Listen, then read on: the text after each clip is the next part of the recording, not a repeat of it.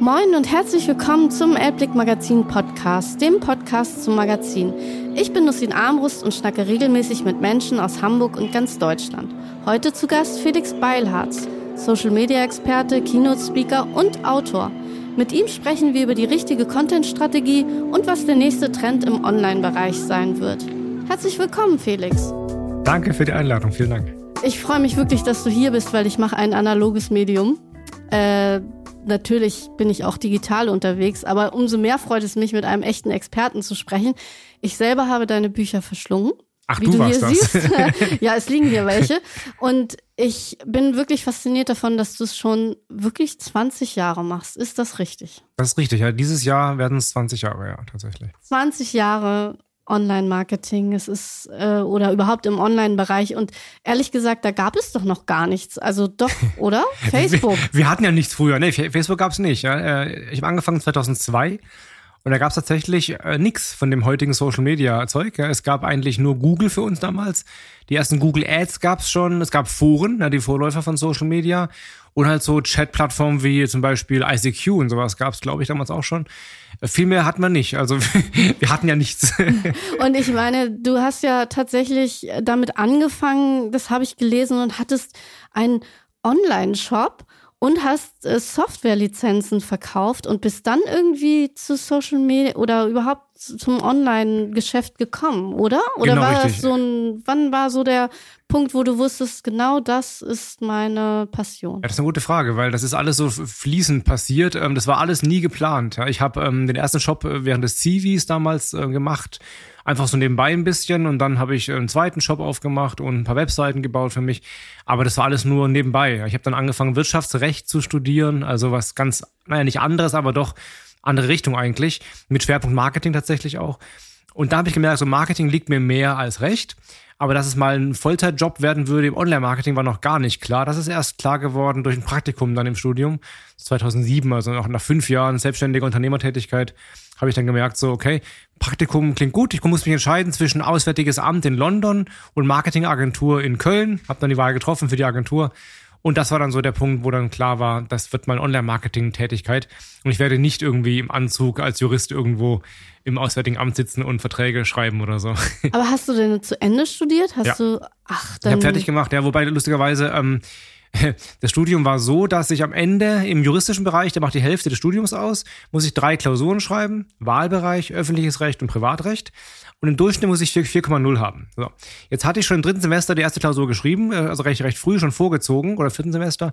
Ähm, und da hatte ich eine 1,3 oder so, also zumindest ziemlich gut, sodass klar war, ich kann die anderen beiden durchfallen und bin trotzdem durchgekommen quasi bin aus den beiden durchgefallen. Also dann war also ich ja, habe ich hab 5-0, 5-0, 1-3, Schnitt von 3,7 oder so am Ende, hat gereicht. Ach ich habe so. fertig gemacht, ja. Aber, ja. Hab aber ich habe währenddessen schon zwei Bücher geschrieben gehabt und so, das Thema war schon durch eigentlich. Ich musste du wusstest schon, das wird, ja, also, um, aber ich könnte dir eine Frage nicht. dazu stellen, so juristisch oder würdest Kannst du sagen, machen, aber du wirst keine fundierte Antwort kriegen, von daher tust du besser nicht. nee, deswegen stelle ich auch lieber äh, Fragen im Online-Bereich, weil ich glaube, das ist ja auch dein Steckenpferd. Ähm, und du bist ja auch tatsächlich mittlerweile wirklich, also du hast insgesamt zehn Bücher jetzt geschrieben. Genau. Und ähm, ich frage mich dann immer, wie findet man die Zeit, A, Bücher zu schreiben, weil man ja immer irgendwie online sein muss und mhm. B, sind die Bücher dann nicht schon überholt, die du äh, geschrieben hast, ein Jahr, weiß ich nicht, dein erstes Buch? Kann man sich das heute noch zu Gemüte führen? Das sollte man nicht tun, nee. Also das Werk äh, ist es fast vielleicht ist elf, zwölf, zwölf Jahre alt, glaube ich. Ich würde es nicht mehr kaufen. Aber tatsächlich, ähm, ja, so ein Buch äh, funktioniert so zwei, maximal drei Jahre ganz gut, weil du schreibst ja nicht rein so, ähm, so Sachen, die super schnell veralten. Also nicht wie, wie lege ich einen Facebook-Account an, sondern eher so Strategien, die halt auch längerfristig funktionieren oder generelle Ausrichtungen. Und die sind sind so zwei Jahre ungefähr gut und dann muss es eine neue Auflage geben oder ein neues Buch geben. Deswegen habe ich so viele geschrieben, weil halt, ich kann ein Buch nicht zehn Jahre verkaufen, das funktioniert nicht.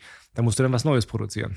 Aber ist es denn sinnvoll, als Online-Experte ein Buch herauszubringen? Ja. Also ich meine, man könnte ja auch sagen, es gibt alles nur digital. Mein Wissen ja. gibt es digital. Ich bin, du bist ja wirklich, du bist Autor, du bist Speaker, du bist Impulsgeber, du berätst Firmen. Ja ich glaube, das sind ja auch schon große Punkte. Also braucht man dann noch ein Buch? Eine gute Frage, ja. Also ich mache ja Videos, ich mache Podcasts, ich mache Online-Kurse, ich mache also alle Medien spiele ich durch. Aber so ein Buch hat für viele noch eine andere Wertigkeit, weil da halt dazwischen geschaltet ein Verlag häufig ist, der auswählt so. Und da ist der Gedanke, bloggen kann jeder, ne, aber ein Pod, äh, aber ein Podcast auch, aber ein Buch schreiben, äh, da hat jemand entschieden, dass der was taugt und deswegen lade ich den ein und also da ist dann so ein Auswahlprozess dahinter, ob das stimmt oder nicht, man aber zumindest mal von der Wirkung her ist es was anderes. Und gerade ältere Semester, so die Geschäftsführer C-Level Ebene, so die stehen halt immer noch auf ein Buch, was sie in der Hand haben können. Und ich merke, dass ich die tatsächlich meine Bücher besser verkaufen als die E-Book-Versionen, also ich glaube, bei Fachbüchern kaufst du noch häufig eher ein Buch. Ich finde es ja sowieso schöner, wenn man ein Buch in der Hand hat, weil das einfach sich besser anfühlt von der Haptik. Und das, deswegen mache ich ja auch immer noch ein Printmagazin ja. und trotzdem gibt's mich auf Social Media. Ja. Aber das ist ja dieses Zusammenspiel, oder? Absolut. Also ich zum Beispiel habe äh, mein Speaker-Profil, meine Speaker-Broschüre gebe ich auch als, als Heft raus. Für Leute, die ein, ein Angebot einholen zum Beispiel. Richtig haptisch, hochwertig aufbereitet. Plus halt die Videos online. Also das eine tun, andere nicht lassen, ist, glaube ich, ganz sinnvoller Ansatz. Also man äh, verfällt da nicht in einen Kannibalisierungseffekt. Nee, gar nicht, gar nicht. Im Gegenteil sogar, das eine bestärkt das andere. Ah, und das hoffe ich ja tatsächlich immer, dass ich äh, mich selber bestärke durch meine Online-Präsenz.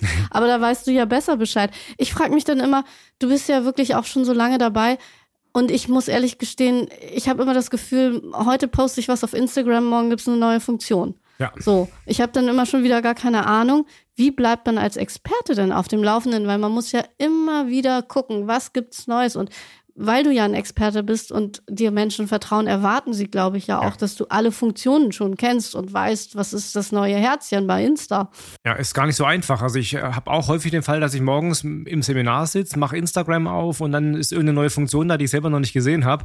Und dann muss ich sie erstmal selber kurz verstehen und äh, wissen, was ich eigentlich gerade erzähle. Oder es sind Sachen weggefallen, die ich eigentlich zeigen wollte, die, die gibt's halt nicht mehr. Also, und das passiert ja ständig. Ja, gerade bei Instagram ist da sehr, sehr ähm, äh, agil ich muss halt viel in den Plattformen unterwegs sein, jeden Tag, morgens, mittags, abends eigentlich immer oder zumindest mal sehr, sehr viel. Ich lese sehr viel Online-Medien, so die ganzen Fachmedien, äh, zumindest über, überfliege ich sie und gucke, gibt es irgendwas Relevantes, was gerade passiert ist. Ich probiere wahnsinnig viel aus, ich rede mit Kollegen, Kolleginnen, also man muss das Thema wirklich leben, das sage ich immer schon, du musst das Thema Online-Marketing leben, weil sonst machst du das nicht auf einem guten Niveau. Ja, du kannst Buchhaltung, da musst du musst dein, dein Herz nicht für schlagen, sondern mhm. das kann man mhm. auch nach Dienstplan abarbeiten quasi. Online-Marketing ist so schnelllebig, da musst du ständig auf dem Laufenden bleiben, das geht nur, wenn du da echt Bock drauf hast. Und das ist fast 24-7, weil ich merke das auch. Ich habe manchmal gar keine Zeit, mir die Dinge anzugucken ja. und ich mache das dann immer kurz vorm Schlafengehen. Übrigens habe ich neulich einen Schlafpodcast aufgenommen, wo es hieß, eine Stunde vorm Schlafengehen kein Handy mehr. Ja. Mache ich also direkt falsch. Ja. Und ähm, ich frage mich dann, wie findest du dann halt diese 24-7 Beschallung? Weil manchmal ist es mir zum Beispiel zu viel. Ja, also ich fühle mich manchmal auch gehetzt, das muss ich schon sagen. Ja, das, ich finde es jetzt nicht wahnsinnig schlimm, so, also es bedrückt mich nicht oder so. Das, das würde ich, dann würde ich auch damit mal ein bisschen aufpassen. Aber das habe ich nicht das Gefühl, weil es immer noch aufregend ist. So, das ist überwiegt momentan bei mir immer noch, dass es aufregend ist. Aber ja, es ist was, ähm, was einen ständig auf Trab hält, was nie langweilig wird und was einen auch schon mal stressen kann. Ja, auf jeden Fall. Und wie schaffst du dir dann eine Auszeit davon? Also würdest du jedem, der im Online-Bereich tätig ist, auch mal sagen, also ihr müsst euch das ein bisschen auch nehmen, sonst dreht ihr durch? Ja, also ich glaube, es hängt ein bisschen ab davon, was du für eine Person bist. So manche brauchen da mehr Abstand, auch im Alltag. Zum Beispiel habe ich Kontakt mit vielen Leuten, die arbeiten als Community Manager, Managerinnen für Online-Seiten und dann zum Beispiel dann, die halt viele Shit-Kommentare kriegen, so Shitstorms und so weiter. Das geht denen echt nahe halt. Ne? Die müssen wirklich auch mal weg vom Bildschirm, weil sonst das frisst an der Seele irgendwann. Das habe ich selber zum Glück weniger. So, von daher, da habe ich weniger Abstand nötig. Aber ähm, wir haben auch so feste Zeiten, wo Handy frei zum Beispiel ist. Wenn wir abends irgendwie einen Film gucken oder so, ist Handy darf nicht hochgenommen werden. So, also das, hm, da achtet der, meine, der Erste, der hochnimmt, muss die Pommes bezahlen. So in der Art, genau. da achtet meine Freundin sehr, sehr drauf. Ähm, oder beim Essen und solche, solche Sachen eben, dass wir zumindest mal so kleine Auszeiten haben. Und ich versuche auch mittlerweile auch morgens halt nicht als erstes mal das Handy in die Hand zu nehmen, was aber schwerfällt, ja. Total schwer. Also das ja. hat auch die Schlaftherapeutin, ich kann dir das auch nur ans Herz legen, diesen Podcast zu hören. Es geht da um Schlaf. Sie hat auch gesagt, man soll auch nicht direkt nach dem Aufwachen dann ja. gleich wieder sich beschallen, weil dieses, die Helligkeit vom Bildschirm, die äh, lässt ja einen dieses Hormon auch gar nicht produzieren, mhm. was wir brauchen zum Schlafen. Aber gut, das ist nochmal ein anderes Thema. Trotzdem fühle ich mich manchmal gestresst und ich denke dann manchmal, wie geht es anderen, die eben Community Manager sind ja. oder eben Social Media äh, Managerin. Und diese Manager und Managerin, diese Berufe gab es ja früher auch gar nicht. Äh, wie findest du diese Entwicklung? Was können wir denn in zehn Jahren sagen, wenn äh, Herr Zuckerberg alles abstellt? Dann gibt's sie auch nicht mehr? Das wird spannend auf jeden Fall, ja. Also abstellen wird das wohl nicht, vermute ich mal, aber wie die Lösung aussehen wird, weiß auch noch keiner momentan.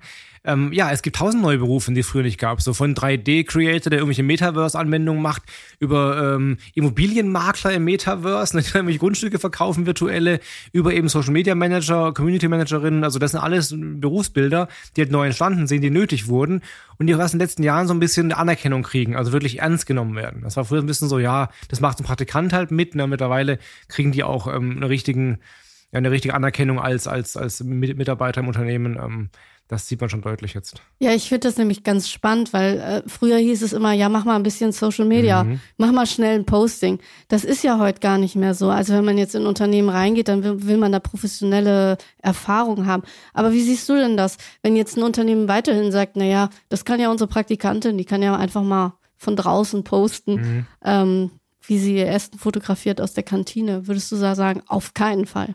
dann wird's halt meistens nichts hinterher. Also dann, dann sind es auch die, die kommen dann zu mir und sagen, Social Media bringt überhaupt nichts. Ja, und dann gucke ich mir, was habt ihr denn gemacht bisher? Und dann sehe ich, okay, genau sowas halt habt ihr gemacht. Ja. Ich hatte erst heute wieder so einen Fall in einer, in einer Fachgruppe, haben wir auf Facebook darüber diskutiert, hat jemand die Frage gestellt, so was kostet Social Media und so weiter. Und dann kam halt raus, dass seine Vorgabe ist, er soll im Monat zwei Posts machen da, die Vorgabe ist völlig unsinnig, weil was da machst du Post um des Postens willen. Da, da ist kein Ziel dahinter. Da muss ja erstmal ein Ziel stehen, warum machen wir das eigentlich? Und dann können wir überarbeiten, was machen wir und dann wie viel machen wir und wann machen wir es und so weiter. Aber zu sagen, zwei Posts, das geben wir jetzt vor, egal was du machst, im Prinzip mach halt zwei Posts, das ist Unsinn. Und das ist leider oft noch im Mittelstand der Fall. Da, muss, da sehe ich einen ganz, immer noch einen ganz krassen Graben zwischen so den Online-Pure-Player, ne, so eine Amazon und so weiter oder, oder irgendwelche Zalando und Co. Die machen das alles auf ganz, ganz hohem Niveau natürlich. Aber der Mittelstand da draußen, so ein Maschinenbauer Müller GmbH und Co. KG, da ist halt noch echt dieses, äh, mach mal noch mit. Äh, ich habe Leute im Seminar, die sollen Online-Marketing machen, aber die sind eigentlich eine Unterstelle der Vertriebsassistenz. Also das ist nur so zehn Prozent ihres Jobs eigentlich und die übernehmen dann alles komplett. Ja, das ist eigentlich nicht machbar. Ich finde es ja auch schwer, weil ich habe mich tatsächlich letztes Jahr damit ein bisschen mehr beschäftigt, weil ich vorher was ganz anderes gemacht habe und dachte, ich muss mich jetzt mal weiterbilden. Deswegen bin ich ja auch Online-Marketing-Manager dank deines Buches, was ah, cool. ich durchgearbeitet habe. Und da ist tatsächlich mir auch aufgefallen, dass es immer wieder auch darum geht, nicht einfach zu posten, sondern wirklich zu wissen, warum mache ich das? Warum ja. gehe ich so vor? Was ist die Strategie? Aber ich finde, manchmal ist es gar nicht so einfach, eine zu finden.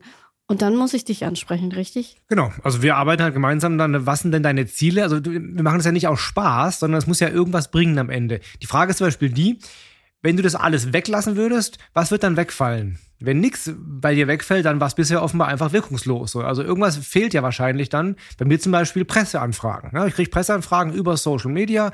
Wenn ich das nicht, nicht machen würde, dann würden die wegfallen. Also weiß ich, ist ein Ziel oder eine mögliche Ausrichtung Presse. Dann muss ich auch Content erstellen für die Presse, dann muss ich die ansprechen und so weiter. So, das heißt, du fragst dich halt, was würde denn weg sein, wenn ich es nicht mehr tun würde? Und das kann so ein Hinweis sein darauf, was es mir eigentlich bringt.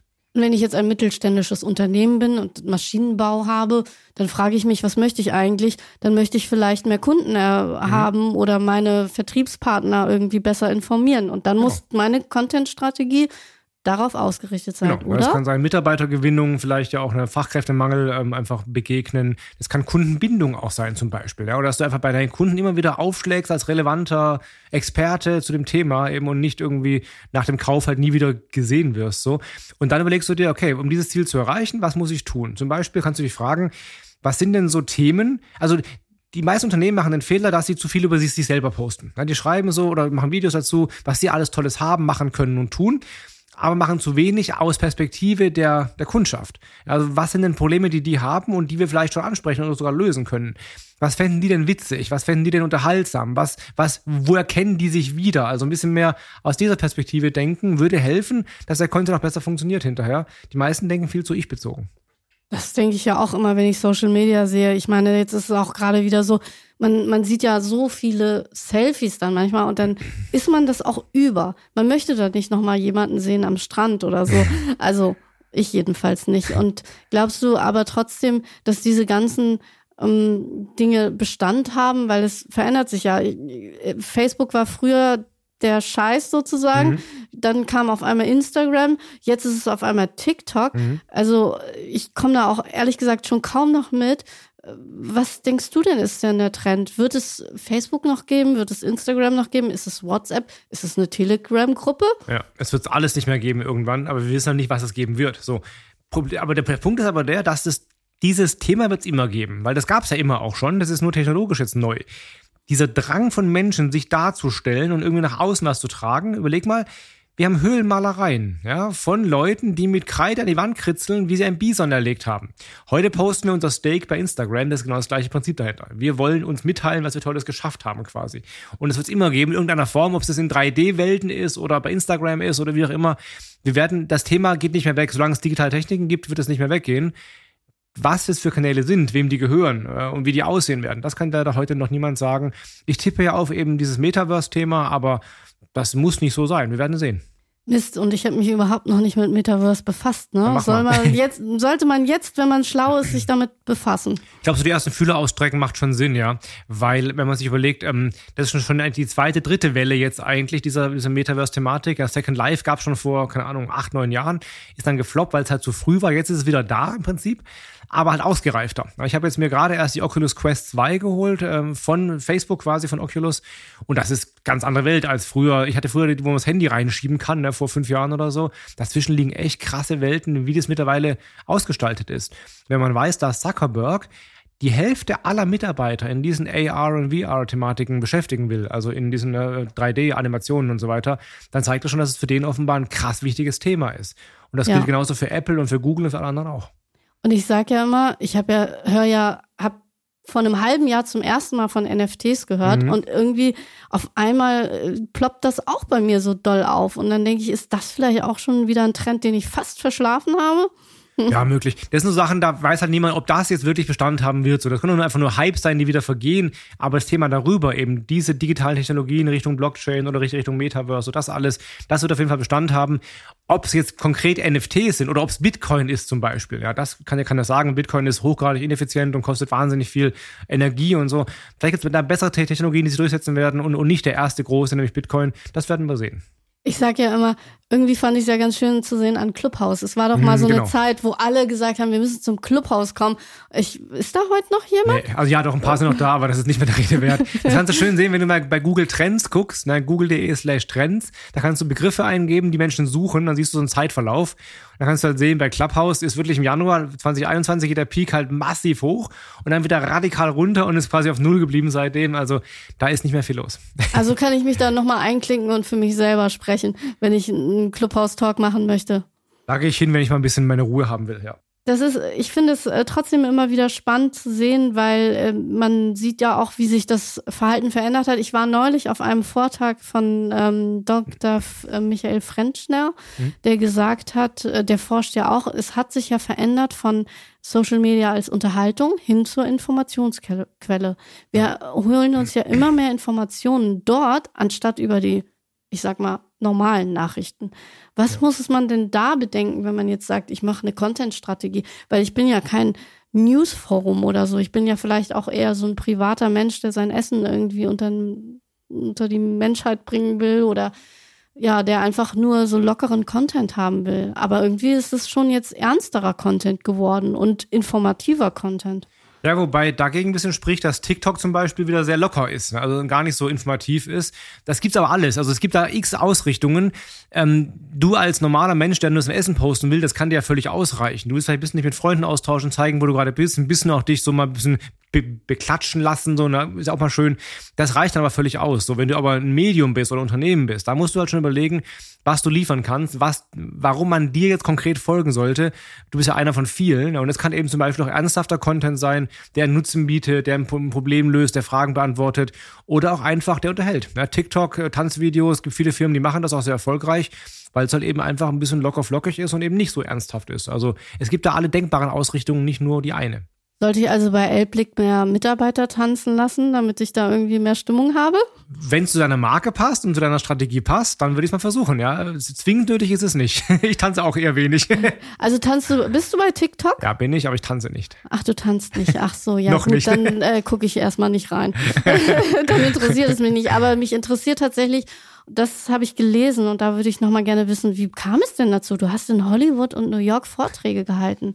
Genau, ja. Ich habe ähm, Hollywood zum Beispiel, ähm, ich habe zweimal einen Kurs oder Kurse da gemacht an der Schauspielschule ähm, ein, einfach ein bisschen, um so als Speaker, ne, ein bisschen mehr mich selber zu wahrzunehmen, also ein bisschen so einen Grundlagenkurs Schauspiel und Bühnen, Bühnenpräsenz im Prinzip ist das. Und dann nämlich gefragt, ob ich denn ähm, im Rahmen dieser Schule ähm, einen Vortrag halten kann, einen Workshop machen kann für Schauspieler, also Social Media für Schauspieler. Dann habe ich das gemacht, auch vorbereitet und gemacht. Dann waren dann so, glaube ich, 50, 60 Schauspieler, ähm, auch ein paar bekanntere Namen in den Nischen jeweils. Ich kannte die vorher auch nicht, aber so eine war zum Beispiel in Pakistan so offenbar eine der Seriensternchen so. Die saß dann da drin, ganz, ganz, ganz witzig. Und haben wir halt so ein paar Stunden Social Media Workshop gemacht, zum Beispiel. Und was sagst du dann den Menschen? Ihr müsst auf jeden Fall immer gute Selfies machen oder authentisch bleiben? Ja, beides tatsächlich, ja, beides. Ähm, das, das Spannende ist bei Schauspielern, äh, dass mittlerweile, das hat einen Einfluss auf, wie du gebucht wirst. Ach. Ja, ähm, ja, und zwar die Caster gucken sich ganz gezielt an, ob du Social Media Reichweite hast und erhoffen sich halt dann von dir auch Promo für den Film hinterher. Und du hast bessere Chancen mit mehr Followern, mit einer größeren Community, mit mehr Reichweite, als wenn dich keiner kennt. Von daher ist es für die auch essentiell wichtig, um Jobs zu kriegen, dass sie da sichtbar sind tatsächlich. Und würdest du denn sagen, wenn jetzt sich jemand bewirbt als Social Media Manager und ich finde den gar nicht auf Social Media, würdest du dir da denken, na dann kann das ja nicht sein? Tatsächlich finde ich das schwierig, ja. Also man, ich will das nicht pauschalisieren so, aber ich finde schon, dass jemand, der in dem Bereich Tag und Nacht arbeiten will und erfolgreich sein will, ein bisschen nach außen zeigen sollte, dass er das Thema versteht und dass er da auch Bock drauf hat und es auch leben möchte und so, wenn er da gar nicht sichtbar ist, wäre ich, wäre ich erstmal skeptisch. Also ich kenne viele, die hinter den großen bekannten Namen stehen, ja, sowas wie BVG, Berlin oder Sixt und so weiter, True Fruits, die das erfolgreich machen. Das sind alles Leute, die haben da mega Bock drauf, die leben das selber auch und sind auch sehr aktiv und sind eben morgens im Bett schon direkt am Handy so und äh, jemand, der das gar nicht ist, wird auch für eine Marke nicht erfolgreich sein können. Ja, und deswegen denke ich ja auch immer, wenn du sagst Schauspieler, da gucken die Caster nach. Mhm. Wenn ich dann Social Media Manager werden möchte, muss ich mir auch darüber bewusst sein, dass jemand aus dem Human Resources Bereich vielleicht mal mich stalkt und guckt, ja. was ich für Spuren hinterlassen habe. Oh mein Gott, hast du dich schon mal selbst gegoogelt? Ständig, klar, muss ich ja beruflich auch, äh, aber äh, ist ein spannender Punkt. Äh, ich würde das auch selber proaktiv angehen. Ich habe ja auch so angefangen. Ich habe mit eigenen Projekten im Netz damals Sachen ausprobiert, bevor ich auf Kunden losgegangen bin. Ich habe nie irgendwas gemacht, was ich nicht vorher schon selber probiert habe. Das heißt, wenn du in dem Bereich arbeiten willst, dann bau doch mal eine Instagram-Seite auf zu irgendeinem Thema oder bau doch mal einen Videokanal auf bei YouTube oder sowas und, und probier, probier Sachen aus. Und dann kannst du das nachher zeigen beim, beim Bewerbungsgespräch zum Beispiel. Und das finde ich als, als Unternehmer auch viel spannender. Also ein Lebenslauf, der ist mir relativ egal. Wenn ich aber sehe, der hat schon irgendwie ein paar Kanäle laufen und das ist mega gut aufgebaut und so und der kann das wirklich, mhm. das finde ich viel spannender, als wenn er jetzt irgendwie ein Zertifikat vorweisen kann zum Beispiel. Ja. Auch wenn es von mir kommt. Ja, das verstehe ich. Äh, ich habe aber tatsächlich, da sagst du was, Zertifikate. Ich habe mal mit jemandem darüber gesprochen, Social Media Manager ist ja irgendwie jetzt auch kein IHK-Beruf. Wird es nicht auch mal Zeit, das zu klassifizieren? Weil ich finde, Manche nennen sich schon Social Media Manager, wenn sie drei Wochen Crashkurs hatten. Also ja. ich würde jetzt zum Beispiel nicht von mir behaupten, dass ich einer bin, aber ich habe jetzt ein bisschen Ahnung gesammelt. Ja, also ich unterrichte an der Hochschule an der TH Köln im Bereich Social Media Management bei der Ausbildung quasi und mache auch Prüfungen und sowas. Von daher, es gibt schon Ansätze, das zu professionalisieren, aber es gibt halt keinen offiziellen Standard. Ne? Das, jeder macht das so ein bisschen für sich. Die IHKs bieten da was an und die Hochschulen bieten was an und Private bieten was an. Aber es gibt da keinen Standard, wie jetzt irgendwie Betriebswirt oder sowas, was du dann wirklich, wo du offizielle Leitlinien hast, da wäre es Zeit, aber es, das, da ist halt das Thema, dass es halt wieder so wahnsinnig schnelllebig ist, dass du, also es einfach schwierig ist, da jetzt verbindliche Leitlinien aufzustellen, die halt mal auch drei Jahre gelten. Das weil ist, äh, nach einem halben ist alles wieder genau, hinfällig. Ja, ist so, das ist leider echt schwierig, ja. Ja, ja und das denke ich dann halt manchmal, weil ich finde ja auch die Aufgabenstellung an einen Social Media Manager kann so unterschiedlich sein oder überhaupt an einen Online Marketing Manager. In der einen Firma heißt es, mach mal das und mach auch nochmal Social Media mit, weil du bist ja Online Marketing Manager. Und bei anderen Firmen gibt es da eine ganz klare andere Klassifizierung. Also wie geht man denn damit um? Weil man kann ja dann, wenn man sich auf den Beruf bewerben will, kann man ja nicht irgendwie, ja, da muss man ja irgendwie alle Skills haben. Ja, das erwarten die Firmen oft einfach, dass du alles kannst und das auch, da wird dann Social Media Manager irgendwie als wirklich als jemand, der alles macht, so der dann Videos aufnimmt, der aber auch die Webseitentexte schreibt, der Bilder bearbeitet, der aber auch äh, die Webseite fast schon programmiert, ja, der das SEO macht, der der einfach alles aus seiner Hand macht. Das ist halt in dem Ma Maße nicht mehr möglich irgendwann. Deswegen werden auch solche Leitlinien oder zumindest mal grundlegende Definitionen ganz hilfreich zu sagen, das ist mein Job, das kann ich, das mache ich und das wiederum macht ein Webdesigner oder das macht ein Grafiker oder so. Das ist nicht mein Job, ja. Und und da muss man mhm. auch mal Nein sagen können. Ja, da gibt es Ansätze von Bundesverbänden, die, die dann versuchen, sowas mal zu, zu klassifizieren, aber halt nichts Offizielles. Also es ist ja auch so, dass ich zum Beispiel, wenn ich dann darüber nachdenke, ich bin ja jetzt auch nicht so SEO erfahren, wenn ich da noch nie von gehört habe, dann kann ich es ja auch eigentlich gar nicht machen. Also ich kann ja jetzt nicht ja. sagen, ich bin jetzt so SEO erfahren und kann's. Und nur weil ich vielleicht mal eine Woche irgendwo von gehört habe, ne? Genau, also ich mache da auch Seminare zu und die Leute kommen teilweise mit dem Wunsch, dass sie nach zwei Tagen halt das wirklich alles können, so, ne? Und das geht halt nicht. Also und dass du, die Webseite oben rankt genau, ja, genau, nach genau, einem Tag. Genau. Also ich kann dir das Handwerkszeug erklären in zwei Tagen und nachher weißt du, was du tun musst, aber du wirst trotzdem da erstmal weiter probieren müssen. Du wirst Dinge mal in der Praxis äh, einsetzen müssen und dann wird es halt Zeit dauern und nach zwei Tagen ist man kein SEO, so, ne? Da bist du halt jemand, der SEO-Grundlagen-Know-how äh, hat. Dann geht es aber darum, das Ganze zu vertiefen und zu festigen und zu probieren. Und ehrlich gesagt ist es ja manchmal, hast du das Gefühl, dass die meisten auch sehr ungeduldig sind? Also ich kenne das ja von meinem, äh, von meinen vorigen Tätigkeiten, wo man dann sagt, ach ja, kannst du das mal posten und ich möchte dann so und so viele neue Follower haben und so und so viel Klicks und so und so viel Conversions. Ne? Mhm. Ne? Dann denkt man sich immer, oh Gott, wie soll man das denn schaffen? Also, glaubst du, dass man da ja auch immer Zeit braucht und obwohl das so schnelllebig ist? Widerspricht ja. sich doch irgendwie. Ja, ist aber trotzdem so. Erfolg braucht Zeit. Das war immer schon so, wird auch immer so bleiben. Erfolg ist ein Ergebnis von harter Arbeit, von Durchhaltevermögen und von Zeiteinsatz einfach. Und das hat sich noch nie geändert. Und wer heute erfolgreich geworden ist, schnell, hat entweder da jahrelang im Verborgenen dafür gearbeitet und dann hat es endlich geschafft oder hat einfach ein massives Glück, dass du aber nicht, nicht als Strategie einsetzen kannst. Das gibt's ja auch mhm. manchmal. Da ist irgendwie, du, du stehst neben einem Star, der nimmt ein Bild von dir auf und dann wirst du halt groß, kommst du groß raus. Aber das ist halt nicht die Regel. So, das heißt, ähm, normalerweise baut sich Erfolg über einen gewissen Zeitraum auf und die Leute erwarten immer irgendwie innerhalb von ein paar Tagen schon die ganz großen Erfolge. Und so Dinge verkaufen sich ja auch gut. Also ich, ich, du kannst ein Buch schreiben in zwei Tagen, verkaufen manche Anbieter. Das klingt super. Ich habe es noch nicht geschafft, in zwei Tagen ein Buch zu schreiben. Aber ähm, das wie halt lange so, hast du für dein neues gebraucht? Ja, da, da, schreibt man schon so, also je nachdem, wie viel man pro Tag schreibt, aber so ein Viertel, halbes Jahr schreibt man da schon dran. Also das ist schon ist Arbeit, die da reinfließt. Jeden Abend so zwei, drei Stunden hocke ich da dran. Und das, das ist dann nachher auch das, was danach belohnt wird. Dieser Einsatz, den halt nicht jeder zu, zu geben bereit ist. Und wenn jeder das machen könnte in zwei Tagen, dann wäre der, ja, dann wäre es ja nicht mehr spannend. Der Erfolg ist deswegen so spannend, weil ihn eben nicht jeder kriegt, weil nicht jeder dafür bereit ist, den Preis zu bezahlen. Ja, und ich bin, also ich finde es ganz toll, dass du es äh, geschrieben hast, dieses Buch, was hier vor mir liegt. Das heißt nämlich tatsächlich Fake. Und du hast es geschrieben als noch nicht so dieses Thema aufkam, oder? Ich meine, das ist ja jetzt erst so groß in den Medien, dass man dieses ganzen Social Media Nachrichten oder diese ganzen Fake News, das ist ja auch wirklich schwierig zu filtern. Ja. Und deswegen hast du dieses Buch geschrieben und wusstest das schon? Ist das auch die Kunst des Online-Daseins, dass man weiß, was kommt als nächstes? Man muss halt auf ein Thema setzen und hoffen, dass es das ist, was, was nachher auch ankommt, quasi, ja, was sich durchsetzen wird.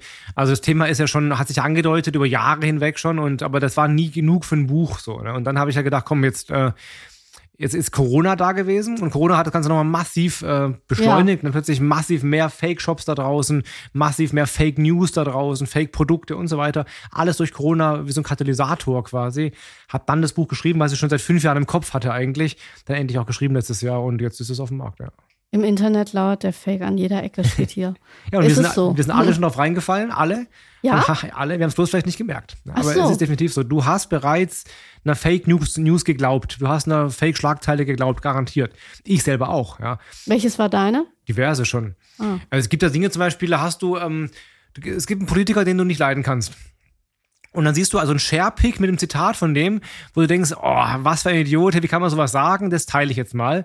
Aber stimmt das überhaupt? Ja, das gibt's in jedem Bereich. Zum Beispiel Baerbock. Nee, war das Baerbock? Ich glaube, es war Baerbock. Da hat, da hat die angeblich gesagt, dass man Haustiere abschaffen soll, weil die zu viel CO2 ähm, äh, produzieren. Es war ein riesen Shitstorm mit so Sharepics mit dem Zitat drauf. Hat die aber nie gesagt. Aber es passt also gut ins Weltbild rein, irgendwie von, von vielen Leuten. Und deswegen teilen sie es halt wie die Blöden. Und das gleiche auch mit Söder und so weiter. Auch das sind Dinge, die hat er nie gesagt, aber halt, ähm, das war halt ein Fake. So. Und wir haben alle schon Fakes gesehen, ohne es zu merken, hundertprozentig. Und wie geht man damit um? Ich frage mich dann, wie, wie sie damit umgeht, wenn sie das dann sieht und dann weiß, okay, das habe ich niemals gesagt. Kann man ja. dagegen vorgehen? Weil ja. das geht ja dann rum. Wenn es ja. einmal rumgeht, dann geht's ja richtig steil manchmal online. Ja, das ist so. Damit, damit musst du dein Leben einfach, du kannst es halt aufklären darüber, du kannst selber Post machen dazu, aber das ist auch nur eine Aussage gegen Aussage quasi. Du wirst so einer Welle dann auch nicht mehr her. Das ist einfach, damit leben wir heute, dass sowas eben massiv eskaliert und da gibt's kein Mittel dagegen. Ja, ich habe ja immer so das Gefühl, seit es Social Media gibt, kann ja auch jeder seinen Senf dazu geben. Auch der Dorfdepp, der früher halt irgendwie in der Ecke stand und dann irgendwie sein sinnloses Quatsch da vor sich hingebrabbelt hat, hat jetzt ein Mikrofon bekommen quasi und kann, ja, leider kann es in die Welt hinaustragen. Ja, und dann frage ich mich immer, wie geht man damit um? Weil manchmal habe ich auch das Gefühl, ich habe ja auch manchmal Kommentare, wo ich dann denke, oh, da will ich gar nicht drauf antworten. Würdest du so als Online-Experte sagen, ach, da antworte mal lieber doch drauf, weil sonst wird's schlimmer? Ja, tatsächlich, äh, wenn, wenn du das aushältst, antworte drauf. Also da gibt's auch Studien zu, dass sowas eine gute Idee ist, äh, Gegenrede zu liefern und Dinge halt zu entkräften und Fakes halt nicht einfach so stehen zu lassen. Das hilft tatsächlich, wenn du das kannst. Du musst es nicht tun, aber wenn du es kannst, äh, wäre das gut, wenn wenn du das machst. Ich glaube, was hilft, ist tatsächlich Bildung. Und Bildung ist nicht das, was in der Schule gelehrt wird momentan. Also das Witzige ist, dass alle Altersklassen glauben, dass sie ja da sicher sind, aber die anderen müssten sich da quasi bilden. Ne? Die Jungen glauben, dass sie da, weil sie halt eben affiner sind dafür, automatisch auch Fake-averser sind. Und die Alten glauben, naja, sie haben Lebenserfahrung, deswegen fallen sie darauf nicht rein. Und das ist beides Quatsch. Beide Gruppen fallen darauf rein. Wir müssen ganz gezielt lernen, Internet zu verstehen und auch den, äh, die Modelle dahinter zu verstehen und die, die Faker auch zu verstehen, warum die Dinge tun zum Beispiel. Und dann kann man auch besser mit umgehen. Ich mache auch zum Beispiel Vorträge für Schulen und so mit dem Thema, um da halt eben so ein bisschen so ein Denken in Gang zu bringen. Ich finde es auch tatsächlich schwierig, weil die junge Generation, wie du sagst, die ist jetzt schon auf TikTok. Ich sehe das an meinem sehr jungen 13-jährigen Sohn und seinen Mitschülern, was die da alles so auch von sich geben, wo man sagt, das ist vielleicht gar nicht so richtig. Aber man kann sich dem ja gar nicht wehren. Also was macht man denn da? Sagt man dann seinen Kindern, ach, hört bitte alle auf? Aber das kann man ja auch dann schwer. Das kannst du auch nicht, das machen die auch nicht. Dann die hören ja eh nicht auf dich im Endeffekt. Nee, also, dann kannst, machen sie ja, erst genau, noch recht genau, einen richtig, Post. Ja. Ja. Du kannst halt nur versuchen, einfach äh, schon von klein auf durch kritisches Denken äh, einfach Nachdenkprozesse in Gang zu bringen. Und wenn du dann sagst zum Beispiel, ich habe auch ein Buch zum Beispiel, so Influencer, ne? wenn die zum Beispiel so Fake-Bewertungen machen oder einfach Fake-Rezensionen sowas machen, wenn du Influencern, Kinder glauben oder Jugendliche glauben Influencern oft sehr, sehr blind, weil sie halt nicht verstehen, warum die Influencer etwas tun. Die denken, das ist ein Freund von nebenan, der halt berühmt geworden ist und der jetzt irgendwie nette Sachen empfiehlt. Aber Geschäftsmodelle, Turnschuhe zum Beispiel, genau, die, die findet er gut und deswegen empfiehlt er die. Dass er dafür aber x tausend Euro kriegt, weiß man von außen ja nicht so einfach. So, und wenn du einfach so ein, mal hinterfragst, was glaubst du denn, warum der das gerade gemacht hat, das Video? Und dann einfach nachdenken, was kann dahinter stecken? Oder was glaubst du denn auf der Webseite hier, was ist eine Werbung davon? Also einfach unterscheiden zwischen Artikel und Werbung zum Beispiel, fällt vielen Leuten wahnsinnig schwer oder zwischen Meinung und Faktenbericht. Also da einfach äh, darauf hinweisen, dass nicht alles, was Meinung ist, auch Fakt ist und andersrum und so. Sowas, äh, das kann man Kindern auch beibringen, spielerisch schon von klein auf, wenn man das selber drauf hat. Das, äh, daran hängt es halt oft, dass Eltern das selber oft nicht richtig verstehen. Ja, da wollte ich gerade sagen, ich komme ja teilweise auch nicht mehr hinterher. Wie gesagt, mein Sohn hat mir neulich am Wochenende TikTok erklärt, weil ich es überhaupt nicht verstanden habe. Und dann denke ich immer, hm, bin ich den Trends noch gewachsen? Also wenn ich dich jetzt nochmal so zum Abschluss frage, was denkst du, was sind wirklich die Trends? Trends, äh, Metaverse, äh, das sind, was kommt da alles? Und vor allem, wie musst du dich als Experte umstellen, dass du, natürlich jetzt hast du ein Buch geschrieben über Fake, aber was mhm. kommt als nächstes? Also ein Trend, der schon seit einiger Zeit ist und der auch weiter sein wird, ist, dass alles kürzer, knackiger wird. Ja, also wir haben heute eher so Häppchen, Informationshäppchen, seien es kurze Videos, seien es solche Share-Pics, seien es irgendwelche witzigen Instagram-Stories oder sowas du als Experte oder als Unternehmen musst äh, dich darauf einstellen, auch deinen Content so aufzubereiten. Und ähm, du als Mutter zum Beispiel auch. Du musst halt verstehen, ähm, dass die Kinder so sich informieren und so sich ähm, ihr, ihr Weltbild zusammenbilden. Also es wird immer kürzer, knackiger, was auch heißt, dass eben dahinterstehende Informationen auf der Strecke bleiben teilweise und das Tiefergehende einfach nicht mehr so wirklich da ist. Das ist ein Thema, was was ich schwierig finde, was aber einfach so ist momentan. Ob es einen Gegentrend geben wird, dass Sachen wieder länger, langsamer werden, weiß ich nicht. Möglich wäre es, kann ich mir eigentlich kaum vorstellen. Kannst du dir vorstellen, dass Google irgendwann nicht mehr existiert und ja. durch Amazon abgelöst wird? Wenn du überlegst, ähm, das vielleicht nicht, aber Google gab es ja nicht immer. Also Google gibt's jetzt, das ist auch das ist spannend. Für jemand, der heute 20 ist, für den gab es Google immer schon, wie Merkel. Also die war immer schon da. So. Immer schon da und ich konnte immer suchen. Ja. Genau, ja genau. Suche ist gleich Googles oder ne, so. Oder für jemanden, der heute 14 ist, ist halt Online-Shopping, ist Amazon zum Beispiel. Aber das ist ja nicht Gott gegeben. Das war ja nicht immer schon da. Die kamen und die werden auch wieder gehen irgendwann. So. Und was danach kommt, weiß ich nicht. Aber ja, wir müssen uns damit damit klar, oder das ist klar machen, dass solche Kanäle nicht für immer Bestand haben werden. Und Firmen sollten zum Beispiel auch nicht sich auf einen Kanal verlassen und darauf ihr Geschäft aufbauen. Das ist immer gefährlich. Die können von heute auf morgen auch wieder verschwinden. Deswegen hat man auch gar keinen Yahoo-Account mehr. Zum Beispiel AOL, Lycos, Alta Vista, ja, alle, ja. alle durch. Google Plus zum Beispiel. StudiVZ. Mein, mein Was VZ, ist damit eigentlich? wer kennt wen und so weiter, ja. ja. ja. Ah, das ist, äh, ja, und darüber denke ich halt auch immer nach. Wenn ich heute die Schulung mache oder dein Buch lese, dann denke ich, was ist denn morgen? Und ähm, frage mich dann immer, sollte ich deswegen auch bei meinem Printmagazin bleiben, weil das ist irgendwie haltbarer. Genau, also ich würde sagen, wenn es ankommt, wenn Leute das gut finden, wenn die das mögen, bleibt dabei. Ja, mach äh, auch digital dazu was natürlich, aber ich habe auch gerne was in der Hand und das haben viele Menschen und ich glaube, das wird auch weiterhin Bestand haben. Deswegen werden auch noch mindestens 20 Bücher folgen, oder? Also eins ist in Planung konkret, ja. Ein zweites habe ich heute abgelehnt, das schaffe ich nicht. Äh, ja, ein paar werden noch kommen auf jeden Fall. Ah, und du darfst nicht sagen, welche, das würde mich ja interessieren. Sag ich dem nächsten Podcast dann. Okay, ja, dann stelle ich dir tatsächlich nochmal ganz abschließend die Frage, was verbindet dich hier mit der schönen Hansestadt Hamburg? Ich komme regelmäßig her, weil ich hier Kunden sitzen habe und weil ich Seminare gebe in Hamburg und zwar an der Innenalster meistens. Äh, und äh, ich liebe das Wasser, ich liebe den Hafen, ich liebe die Stadt, ich liebe die Leute hier, ich liebe den, äh, den Elbblick Podcast. Also Hamburg ist eine großartige Stadt. Kommt fast an Köln ran. Ach so, ja, deswegen, ich wollte gerade fragen, willst du mal umziehen zu uns? Hm, habe ich schon mal überlegt tatsächlich, ja. Ähm, wobei Köln halt für mich extrem gut ist von der Anbindung her an alles und auch von der Lage her. Also da liegt eher an der Lage und an meiner Infrastruktur da. Von daher, wenn das nicht wäre, wäre Hamburg auf jeden Fall die zweite Wahl, definitiv, ja. ja. Wenn, dann, dann Hamburg. Für uns ist erste Wahl Hamburg, natürlich. Ich, Aber ja, vielen, vielen Dank für diese tollen Insights. Ich habe das Gefühl, ich habe schon wieder was gelernt. Ich werde dieses Buch Fake natürlich verschlingen, so wie ich das andere schon verschlungen habe. Du siehst es, ich habe es hier liegen und es hat ja, lauter Post-its. ich könnte, glaube ich, noch stundenlang mit dir Gespräche führen, aber wir haben das tatsächlich auch für die Menschen so begrenzt, denn was du gesagt hast, kurz und knapp möge es sein. Vielen Dank. Sehr gerne, vielen Dank dir.